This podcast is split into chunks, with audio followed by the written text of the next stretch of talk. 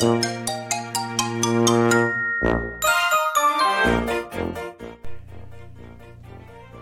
い始まりました。青森の兄の宇宙パワー放送局です。お兄ちゃんだよ。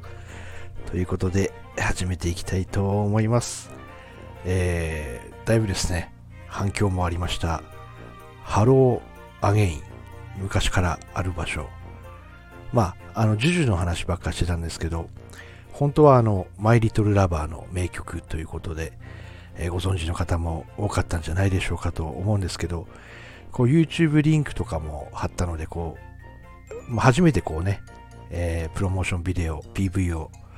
見たなんていう方もいたみたいで、すごく嬉しかったです。あのー、こう歌詞が、そのね、走馬灯を思わせるのもあるんでしょうけど、その PV の方も、こう、幼い頃、付き合ってた2人が、結婚して子供が生まれて、こうね、奥さんが亡くなっていくまでをこう、曲に合わせた動画、動画っていうかね、映像で、えー、やっていくので、そういう意味合いももともとやっぱりあるんじゃないかなっていうふうには思うんですけども、ちょっと今日はですね、その歌詞の一部を、久しぶりにこう歌詞考察じゃないんですけど、突き詰めていきたいなと思うんですが、うーん、そもそもあの、サビの一番捉え方がこう分かれるところで、記憶の中でずっと二人は生きていけるっていう、これはセリフなんですよね。あの、相手の方が言ったセリフなので、このセリフが何のキーになるのかっていうのがね、一番こう、捉え方が変わるところなんでしょうけどね。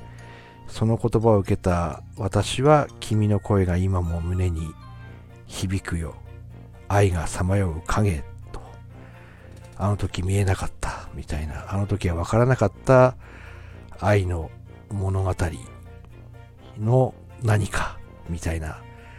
ところなんじゃないでしょうか。これがこう時を経て勝手に何十年か過ぎさせてしまってるんですけど、過ぎていくと、こう、見えてくるみたいな、自分の限界がどこまでかを知るために僕は生きてるわけじゃないと。そんなね、えー、結構、ストイックに来てるんでしょうけども、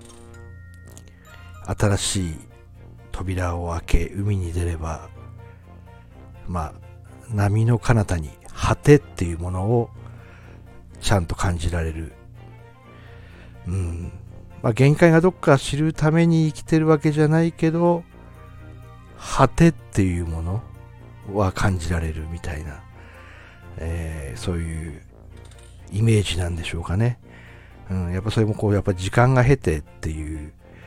ところで、その時間がこう、過ぎ去っていくっていうところをこの歌は、あのー、すごい綺麗に歌うんですよね。えー、遠い昔からある場所は、夜の間でさえ季節は変わっていくっていう、これも時間経過ですよね。時間経過をここまで綺麗にこう、表現して歌われると、ビビりますよね、小林武史さんみたいな感じもしますけども。そして、これもよく聞くと時間経過なんですよね。雨はやがて上がっていた。そうなんですよ。うん、やまない雨はないみたいな話もあるんですけど、この歌の流れからいくと、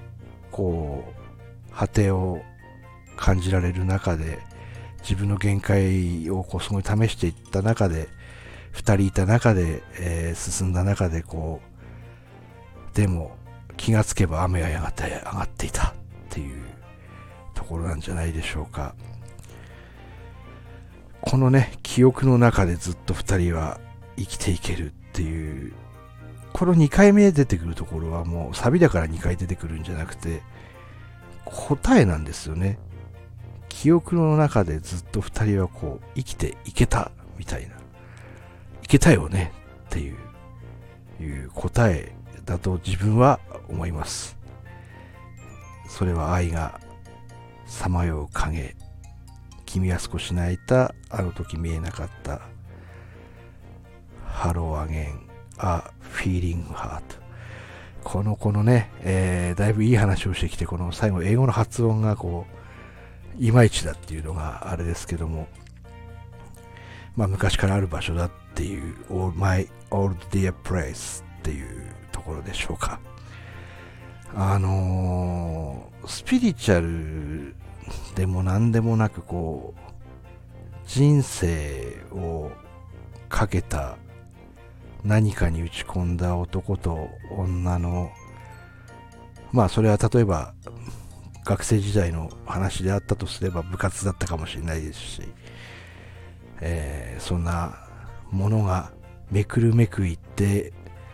挑戦っていうものの中で、えー、雨はやがって上がっていたっていう心境になったのじゃないでしょうか。結局コロナとかねいろんなこうなんでしょう予知できない未曾有の災害っていうかありますからね、えー、そんな中で、えー、こうやってたどり着いた場所が昔からあるふるさとの場所だったのか思い出の場所だったのか向かいで昔からある場所だったんじゃないかなと思います。ちょっとね抽象的にわざと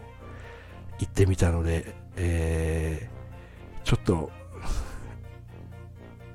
柔らかい感じで今日は価値考察をしてみました。